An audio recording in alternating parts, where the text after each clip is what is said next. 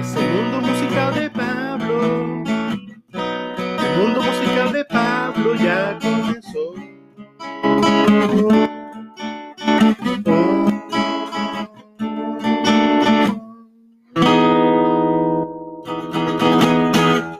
Hola, hola, bienvenidos al segundo capítulo del mundo musical de Pablo. Em, sigo con mi jingle, que encuentro que es muy bonito, pero sí que me doy cuenta de que muchos oyentes se desconectan eh, dentro de los primeros 10 segundos de escuchar mi desafinada voz. Capaz que me tengo que replantear si la mejor estrategia iniciar un capítulo de esta forma, pero por mientras vamos a dejar el jingle en su lugar. Eh, yo soy Pablo, me di cuenta escuchando el primer capítulo del podcast que nunca me presenté, eh, por si quedaba alguna duda de que el mundo musical de Pablo eh, se refiere a mí. Igual sería el tremendo giro inesperado, como el giro final de una película, si que en verdad Pablo fuera otra persona y no fuera yo. Entonces, ¿de quién estaría hablando? Pero no, seamos simples con la discusión. yo soy Pablo, y la idea de este podcast eh, es repasar ciertas bandas, discos, canciones que marcaron mi vida y hacer este ejercicio de forma cronológica, eh, yendo desde mi infancia hasta mi relativa adultez. Y para eh, este segundo capítulo vamos a hablar de una de las grandes bandas del rock and roll, que sería Guns N' Roses. Bueno, los Guns N' Roses eh, fue una banda que fue formada ya por el año 1985 y que ya tiene una trayectoria profesional que abarca más de tres décadas. Eh, a lo que respecta a sus miembros, me atrevería a decir que los miembros más emblemáticos serían Duff McKagan en el bajo, Slash en la guitarra y por supuesto el señor Axel Rose en el piano y en la voz. Eh, sé que hay fanáticos de Guns N' Roses escuchando este podcast, capaz que se enojen conmigo por no mencionar otros miembros emblemáticos como Izzy Stradlin, Steve Adler, Matt Sorum, eh, Dizzy Reed. Pero para serles franco, encuentro que desde mi perspectiva, el corazón de la banda son estos tres caballeros, Duff, Slash y Axel Rose. Y mm, hay que em, recordarse la importancia que tuvo Guns N' Roses en la música, en la escena musical, eh, cuando entraron, en la época en que entraron. A finales del 80, em, las carteras musicales, y para esto me baso en los rankings Billboard, que mide eh, la popularidad de canciones, temas eh, y álbumes, está dominada, completamente dominada por el pop, especialmente por tres figuras eh, grandiosas, que son Michael Jackson, Whitney Houston y Madonna. Los tres tenían eh, durante esa época eh, discos que eran totalmente avasalladores. Michael Jackson lanzó Bat en 1987, Whitney Houston el mismo año lanzó Whitney y en el 89 Madonna lanzó Like a Prayer. Em, que son discos monumentales en la historia del pop. Y las carteras musicales estaban totalmente eh, dominadas por este estilo musical y la sensibilidad eh, de las radios y de los videos musicales está completamente focalizada en esa área. No había espacio para el rock eh, dentro de este ámbito sí, sí había espacio por el rock y, en verdad la década de los 80 es una década muy interesante por la mm, multiplicidad de fenómenos musicales que empezaron a emerger. A principios de los 80 tenemos em, eh, la consolidación de lo que ahora llamaríamos heavy metal, como bandas como Iron Maiden y Judas Priest, y a su vez tenemos la emergencia de un tipo de metal un poco más agresivo, em, más inspirado en el punk que en el rock clásico, como sería el thrash metal con bandas eh, como Metallica, Slayer, Megadeth y Anthrax. Em, también tenemos eh, la emergencia de un rock que a futuro se le llamaría rock alternativo, eh, basado más en, el post-punk y en la música underground. Y como ejemplo tenemos a bandas como REM, Sonic Youth, The Melvins y otros. Pero eh, todas estas iniciativas eh, eran música de nicho, eh, de pequeños grupos. Tenían su apoyo, pero nunca al nivel de la masividad que estas grandes estrellas de pop tenían, como Michael Jackson, Madonna y Winnie Houston. La comparación en sí mismo sería irrisoria. entonces no había ninguna otra banda de rock popular durante los finales de los 80 Sí, sí lo había. Y esto es lo que llamamos hoy en día como la época del hair metal. ¿Y a qué se refiere el hair metal? Se refiere a grupos de rock em, y el nombre eh, hair metal se le atribuye a la apariencia física de estos grupos, eh, donde usaban un exceso de fijador de pelo, eh, de laca, y ustedes ven los videoclips de esta época, las tremendas melenas y no solamente el pelo, eh, también estas estrellas de rock empezaron a adoptar un look muy andrógino. Estoy pensando, pensando en bandas especialmente como Poison, Motil Crew también, donde empezaron a usar maquillaje y empezaron a tener un look un poco em, afeminado o, o, más eh, glamoroso, por así decirlo, excesivamente glamoroso se podría eh, decirlo. Y eso era como, como la moda eh, en ese tiempo de los grupos de rock. Los ejemplos más emblemáticos del heavy metal yo diría que son Poison, para empezar, Bon Jovi, em, Skid Row, Whitesnake. Esas son las primeras bandas que se vienen a la. Motley Crue, en parte, sí, también. el grupo que conforma el hair metal. Pero no solamente la apariencia física, em, esta suerte de como feminización de la apariencia física, tenés todo acompañado con una cierta sensibilidad un poco más pop. Y si ustedes escuchan canciones, especialmente canciones de Poison y Bon Jovi, eh, ese elemento de rock se eh, fusionaba con muchos elementos del pop también. Entonces tenemos como un, un metal pop, un pop metal. Y a eso me refiero con, la total, el, con el total dominio de la música pop al final del 80, no solamente con estas tres figuras emblemáticas, Michael Jackson, Madonna y Whitney Houston, pero también como el pop empezó como a dominar la música del rock. Es en esta escena donde entra eh, Guns N' Roses. Eh, y entra eh, agresivamente y con una postura fresca por una parte, lo que proponía Guns N' Roses, su puesta musical, era volvamos a la crudeza del rock. hagamos el rock nuevamente peligroso. Y para ser más crudo, traigamos el sexo de vuelta al rock. Eso es lo que proponía Guns N' Roses.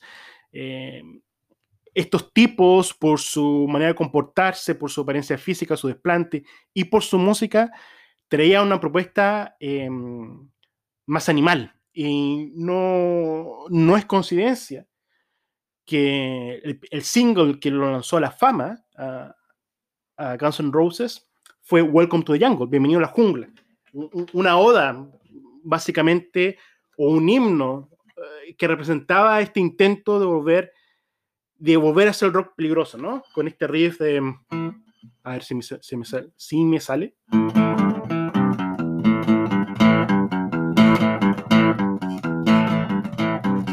y sería por eso, porque no me sé más que eso. Em, pero bueno, ese riff con Slash en la guitarra y, el videoclip con Axel Rose, que eh, vale la pena notar que en, ese videoclip eh, Axel Rose aparece con laca en el pelo, con una gran melena. El único video de, donde Axel Rose, donde yo le veo usando ese tipo de productos en el pelo. Eh, irrumpieron agresivamente con esta música basada en riffs de guitarra poderosos, directos, con una actitud agresiva, em, con un también, eh, eh, con una detrás de ello. se hicieron famosos por em, la forma que se comportaban detrás de las bambalinas, sus excesos, sus adicciones. Em, se veía, era totalmente lo opuesto eh, a lo que sería la imagen del niño bueno de Bon Jovi, por ejemplo. Eh, bon Jovi era el tipo de persona que una mujer o una niña podía traer a su casa eh, presentar su papá. Eh, mira, papá, este es John, John Bon Jovi, él es un músico. Y yo me imagino John Bon Jovi siendo sumamente respetuoso. Hola, señor, ¿cómo está? Sí, estoy saliendo con su hija. como por lo menos la imagen, ¿no? Del, niño bueno. Los Guns N' Roses están al otro lado con esto, ¿no? Axel Rose no, no, no pretendía ser ese niño bueno, ese, él era la imagen del tipo con quien te escapaba, ¿no? Del que niña, la mujer se escapaba, no le nada a sus padres, y, te perdías con él, te, te de Estados Unidos, cruzabas la frontera a México y, y vivías una orgía de tres semanas y, y, te perdías, ¿no? Eso es lo que representa los Guns N' Roses, y por eso fue como una bocanada de aire fresco frente a esta um, cursilería, a esta Em, pretensión de la imagen tan fuerte eh, promovida por el hair metal, por el pop metal. Em, y por eso fue tan importante Guns N' Roses. Y mm, su primer disco, el disco em, titulado Appetite for Destruction, un verdadero éxito hasta el día de hoy, sigue siendo el disco debut que más disco ha vendido en Estados Unidos, eh, con canciones como Welcome to the Jungle, Sweet Child of Mine, que fue número uno en la lista de Billboard, su, creo, si no me equivoco, su único éxito número uno en el disco Billboard. Y durante los 80 siguieron sacando em, otros par de discos, si no me equivoco, em, eh, con ciertas dificultades, con algunos miembros ya yéndose, trayendo nuevos miembros. Em, y en el 91 lanzan Use Your Illusion, un disco bastante ambicioso en términos de contenido, pero también en términos de rango musical. Eh, acá es donde el señor Axel Rose trató de expandir un poco su vocabulario musical, eh, introduciendo arreglos orquestales y toda una pretensión em, bastante eh, significativa, em, que trajo también el colapso de la banda. Acá donde los egos eh, los excesos también de la banda empezaron a rendir cuentas y poco a poco los miembros originales de la banda empezaron a desaparecer, eh, quedando solamente eh, el señor Axel Rose y Dizzy Reed, em, que fue un miembro relativamente reciente de la banda que se entró en los 90, como los miembros originales, se puede decir, de Guns N' Roses. Y desde esa época, una, fila de personajes han entrado y salido de Guns N' Roses. Em, y realmente yo siento que la banda empezó a perder el rumbo un poco, ¿no? Eh, Axel Rose hablaba de la promesa de un disco, eh, Chinese Democracy, que nunca llegaba, que decía que esta es la gran obra maestra eh, de Guns N' Roses, pero nunca llegaba, nunca llegaba. Miembros iban y venían, los años pasaban y ese disco nunca salía. Y los miembros que entraban eran una cosa rarísima. Eh, yo todavía recuerdo a principios de los 2000, ya no estaba Slash, ¿no es cierto? El emblemático guitarrista de Guns N' Roses. Y Axel decía reemplazarlo con Buckethead, que como nombre puede sugerir, era un tipo que usaba la cubeta de un Kentucky Fried Chicken, no sé, los pollos, ustedes se lo han visto, lo han comido, la cubeta blanca donde se ponen los pollos, lo tenía puesto en la cabeza y usaba una máscara blanca, así como de asesino en serie, como, eh, como de Jason. Em, em, y em, tocaba la guitarra así, y era un tipo altísimo, un metro noventa, no sé, eh, pero era un tremendo tipo, con una máscara blanca, usando una cubeta de Kentucky Fried Chicken.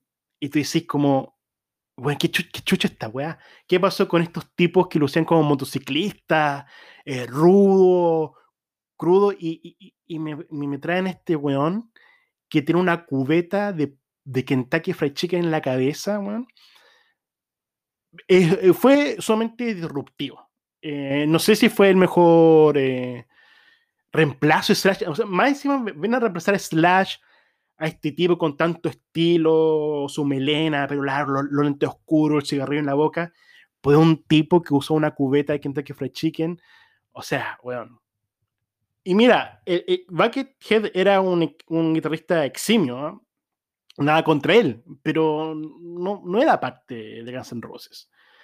A todo esto, em, Axel eh, con Slash se odiaban, no sé, no sé, cada vez que hablan ah, algo del otro, no pueden decir cosas buenas. Y mm, era una situación bastante desagradable. Chinese Democracy por fin salió el 2008, em, pero con una recepción bastante tibia.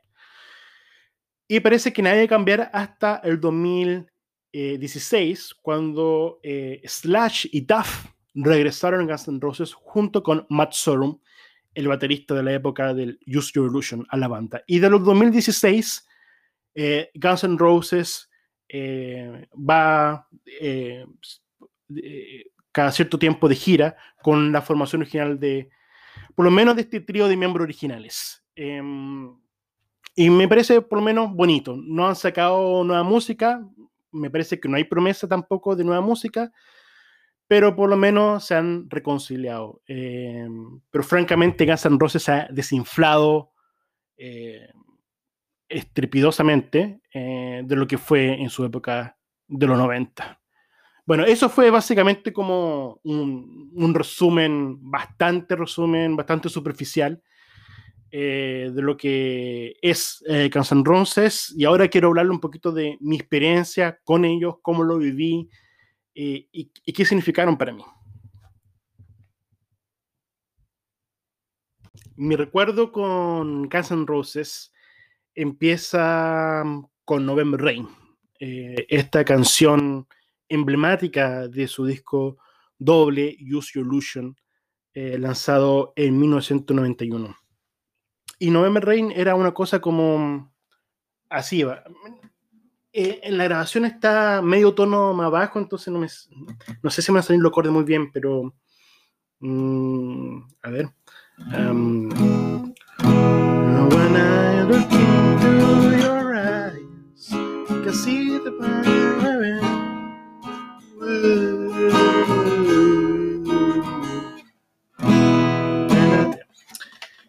Algo así. No la voy a cantar porque tampoco me sé la letra muy bien y tampoco me sé los acordes tampoco, pero es un clásico. Sé que no la conocen, no sé por qué están escuchando el podcast, pero eh, si no la conocen, buscan en YouTube. Es una canción de nueve minutos épica eh, en todo lo que significa esa palabra. Y bueno, esta canción salió en 91 y el videoclip épico también salió en 92 y yo creo que tenía siete años, siete años en esta época, sí. Y yo recuerdo que mm, en Chile existía este programa que se llamaba Más Música, y conducido por Andrea Tessa. Y en este programa, este era el programa que tenía eh, la televisión abierta para mostrarte videoclips. Em, una cosa que me gusta desde muy temprana edad. Pero nunca había visto un videoclip como el videoclip de November Rain. Y fue una experiencia tan intensa eh, ver ese videoclip que me causaba un poco de miedo, pudor, vergüenza. Existe un concepto acuñado por eh, eh, un teólogo llamado Rudolf Otto, que él decía, mm, frente a la presencia de lo divino, hay una sensación luminosa, lo luminoso, que es como de, mm,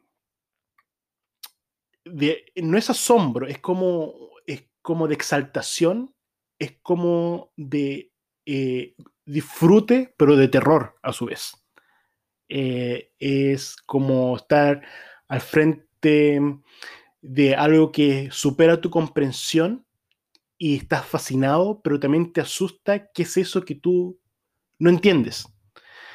Eh, más simplemente dicho, me gusta, pero me asusta. Eh, eso es. Y yo creo que experimenté lo luminoso cuando yo vi ese video de November Rain. Recuerdo que mm, tenemos una salita donde tenemos la tele eh, y está mi hermano mayor ahí. Y mi hermano estaba viendo eh, Guns N' Roses, estaba viendo este videoclip.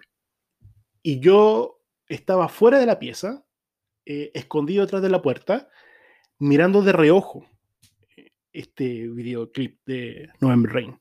No me atrevía a estar en la sala con mi hermano eh, viendo eso. Eh, mantenía una distancia prudente de la televisión, como si estar cerca de la televisión iba a, provocar algo eh, terrorífico. Entonces mantenía una distancia prudente. Y también recordando, no, quería estar con otra persona viendo eso. Sentía que estaba haciendo algo indebido. y que, que mi hermano me pillaba viendo eso y a ser castigado. ¿Por qué? ¿Por, qué esa sensación de, eh, peligro? Eh, es, difícil hacer sentido de actos, pequeños gestos que sucedieron hace más de 30 años. Qué horror. No, no, más de 30, menos de 30 años, pero alrededor de 30 años. Em, pero, yo, yo, pero yo recuerdo la sensación. Em, y yo estaba fascinado por el video por las mujeres, básicamente. Yo estaba fascinado por las mujeres en ese videoclip. Si, si, si no lo han visto, por favor, véanlo. Básicamente cuenta una historia. Cuenta la historia de Axel con sus amigos, el resto de la banda, que llevan una vida em, eh, de fiestas. Axel decide casarse finalmente eh, con esta mujer que es hermosa, una modelo, eh, que era su novia en la vida real, Stephanie Seymour y se casa en una semana religiosa y tiene un vestido de novia que ah, solo pensarlo me pasan cositas. Em, por favor, vean el vestido de novia con que sale Stephanie Seymour en el video de November Rain para, para saber de lo, que hablo. Es como una mezcla de, santidad y de estar en un club de striptease, en verdad. bueno, una mujer eh, eh, hermosa y, y se casan y hay una lluvia fuerte y algo pasa con, con esta mujer. Eh, leí ciertas teorías eh, de interpretación que hay en internet, porque en el video no es claro, pero al parecer esta mujer es depresiva. No es tan claro en el videoclip, ¿eh? pero la mujer es depresiva y se mata, ¿eh? se, se, muere. Eh, y, y, el videoclip termina con un funeral. Entonces está como todo lo que... November Rain, esta historia de, de este amor fatal, ¿no es cierto? Eh, es un videoclip espectacular. Eh, en la época era el videoclip más caro de, de, la historia. Pero este videoclip estaba toda la banda, estos tipos con tatuajes rodeados de mujeres eh, hermosas, fumando, tomando. Y me sentía muy atraído por todo eso. Em, yo creo que a los siete años uno es muy chico todavía para comprender todo lo que es el sexo y la sexualidad o la pulsión sexual. No sé, no soy psicoanalista, no soy freudiano, no sé a qué edad empieza eso. Eh, entonces no, no, puedo decir si era lujuria, pero sí me sentía atraído al aspecto sexual y, del video y a esa masculinidad también, a, esa definición de hombría que, que, había ahí, eh, de estos tipos fumando en la iglesia, pues weón. fumando en la iglesia durante el ceremonia, Slash nunca se sacaba de cigarro, pues weón. eh, tomando y, y después empieza a llover y queda, y queda la cagada en el matrimonio. Hay como una escena súper como extra de un tipo como saltando arriba una torta y dice, en verdad si empieza a llover una boda, voy a saltar arriba una torta y voy a tirar la torta. No, pero empieza a que empiezan a destruir todos los vasos, y quebran y dice, weón, ni una lluvia, weón, tranquilo, sí. Éntrense, no sé, weón. Pero, no, eh, todo ese exceso, yo eh, estaba, estaba fascinado estaba fascinado por, ese nivel de exceso y hay una escena que es la escena emblemática, que es que yo reflexionando, mirando hacia atrás, eh, es donde se condensa todo el falocentrismo occidental en la música. Eh, somos una cultura erigida eh, por medio del patriarcado, erigida eh, en adoración al pene, básicamente. Eh, y ese videoclip representa eso eh, a través de una escena que es cuando Slash eh, sale, sale de la iglesia y empieza a tocar su solo de guitarra. Yo, esa, esa escena, hasta el día de hoy, me marcó, me marcó, porque es una escena tan poderosa. Y Slash empieza a tocar su guitarra en 90 grados, como, y en verdad, la, la alusión fálica es, no soy yo, eh, bueno, espero que no sea yo, capaz que estoy viendo cosas que no están ahí, pero evidentemente una escena cargada, tiene una potencia sexual cargada. Yo, para serles franco, estoy teniendo cierta cosquilleo en el bajo vientre ahora, solamente pensando en eso. Y con el solo tremendo de que, a ver si me sale acá en la guitarra, que ya como hago como...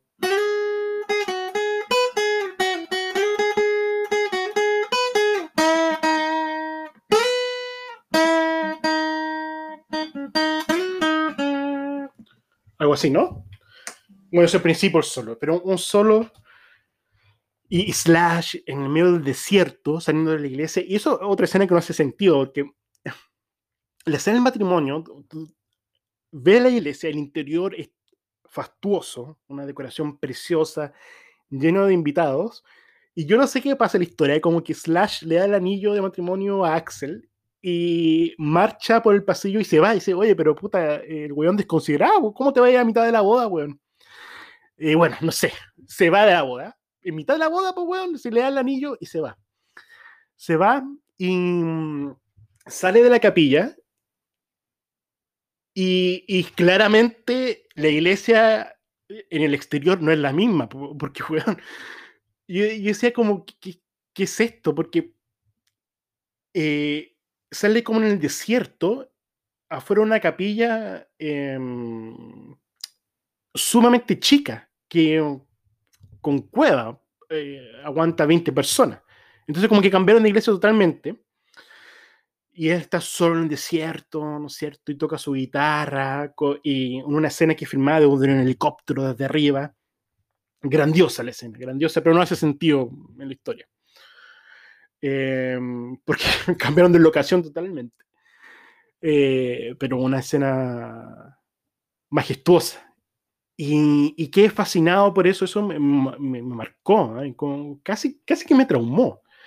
Em, ese, poder, ese poder de la guitarra de Slash hizo, es no la única escena, la, ese es el primer solo. El segundo solo de Slash se sube arriba del piano de Axel, porque a todo esto es como si Axel está contando la historia en un concierto. Eh, el videoclip empieza con una sala con orquesta, con una orquesta, la cuestión fastuosa en una orquesta con la banda, hay una flauta traversa, una flauta traversa, pues bueno.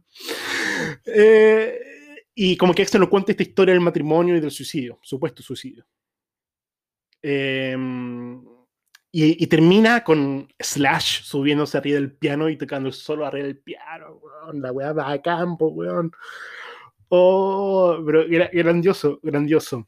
Y, y, que, y me, y yo quedé paralizado con ese video, que quedé totalmente eh, paralizado. No, November Rain son las grandes canciones del rock, el videoclip es uno de los grandes videoclips del rock. Eh, sé que Guns N' Roses va a ser recordado por una sola cosa, eh, cuando el mundo se destruya y vengan los extraterrestres a recuperar evidencia y quieran saber quiénes fueron los Guns Roses, es, para mí ese, ese es el video.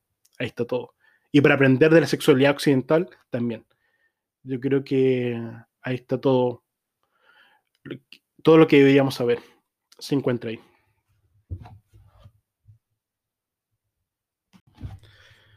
¿Qué fue de mi fijación sexual con Guns Roses a mí que fue creciendo? ¿Acaso perdí mi virginidad escuchando November Rain? No, para nada.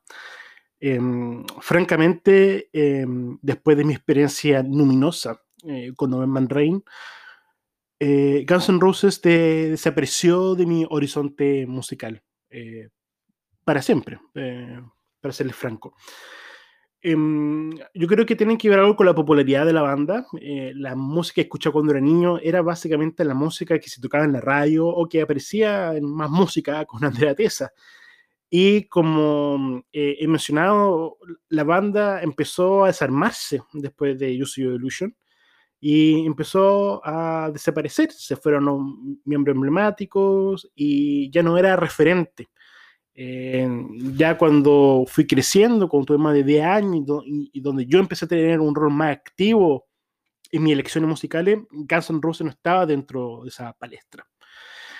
Y también no fue una de las bandas, no fue una banda que mm, a mí que fui creciendo miraba con nostalgia, porque a pesar de esa actitud rebelde y esa actitud peligrosa que tenía, eh, no me sentí identificado con lo que representaba. ¿Y qué representaba Guns N' Roses para mí? Representaba como ese ideario o ideología como ganadora, em, exuberante, mm, bien, bien, eh, ¿cómo decirle? Em, proto masculina, ¿no es cierto? De este hombre rebelde que me importa una mierda la regla y tengo la mujer más hermosa, escotada y tatuaje, cigarro y, toda esa imagen eh, bien también estadounidense, renegada, no era una imagen que, mm, que me sentía como, como, como totalmente identificado y, que nuevamente no, yo lo asocio una imagen de ganado, ganadora, ¿ah? como del chico popular. Eh, para mí era otra variante eh, de la, del estereotipo del, chico popular del colegio. Solamente que tú eres el renegado, el rebelde, pero no, no eras el perdedor. no eres un perdedor. Em, y por un, X motivos eh, que voy a tratar de desarrollar en los próximos podcasts, yo empecé a sentirme más identificado con la música del perdedor. Y para mí, Guns Roses era la música del ganador. Em, era la ideología del ganador. Era una, era una continuación de esa ideología eh, del exitismo, del triunfo, heredada de, de la década del 80. Hay una película em, bastante buena, decente, ¿sí? Eh, llamada El luchador, de Darren Aronofsky donde cuenta la historia de un luchador de, lucha libre, de la, lucha libre gringa, em, que ya retirado, ya envejecido, y que debe hacer como un regreso, eh, basada en la gloria que sufrió eh, eh, en su año auge. Y hay una escena que está en un bar y empiezan a tocar Guns N' Roses. Em, y él canta la canción, creo que es Switch of Mine, no me acuerdo muy bien qué canción es. Pero ponen los Guns Roses y él dice, ¿qué pasó? ¿Qué pasó? ¿Por qué esta música desapareció? Esta música que te hacía sentir bien. Eh, ¿Por qué de repente era mal visto eh, hacer uso de esta música? ¿Por qué, era, ¿Por qué, en un momento uno se tiene que sentir culpable em, de escuchar esta música? ¿Cuándo empezó? ¿Cuándo la música cambió? Bueno, yo creo que esta discusión da para largo, y, pero me, me, me, me, quedó eso lo que, esa escena, de hecho, de toda la película, esa es la escena que me quedó, que me puse a pensar, porque mm, como que me hizo revaluar esta, este sentimiento que tengo hacia Guns N' Roses, que para mí es, era eso, una música exitosa, la música de los ganadores. Y Mickey Rourke, eh, en este papel de luchador, eh, un luchador ya patético, desgastado. Decía, pero ¿qué tiene de malo eso? ¿Qué tiene de malo escuchar esa música ganadora? De malo en mismo no tiene nada, pero creo que yo crecí muy cínico eh, y los caminos de las vías, por así decirlo, citando a Vicentico, los caminos, los caminos de vida no me llevaron a que yo pudiera tomar en serio, muy en serio esa música o, tener una conexión emocional con esa música. Eh, yo soy claramente un producto de la música de los 90, esa música que se inauguró con Nirvana y Pearl Jam, que van a ser temas que, que, van a tocar, eh, voy a tocar los próximos podcasts. Y todo lo que fue mi desarrollo sexual fue más alineado a lo que, a la sexualidad descrita por esa vertiente musical, más que la sexualidad descrita por Guns Roses.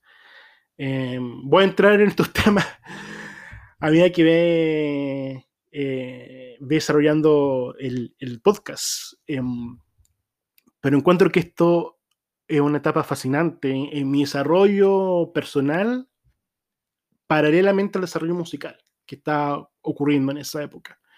Eh, Guns N' Roses junto con el hair metal iba a desaparecer prontamente después de esos años del Use Your Illusion, en ser reemplazada por otro movimiento musical en, en cierto modo en las antípodas eh, que están ellos posicionando y iba a marcar una generación. Y bueno, eso sería em, con respecto a Guns N' Roses. Esto no es una discusión que concluye acá. Eh, me gustaría seguir ciertas ideas tocadas acá en un próximo podcast, eh, pero por ahora nos vamos a despedir eh, con nuestro hermoso jingle. Acá va. Es el mundo musical de Pablo. El mundo musical de Pablo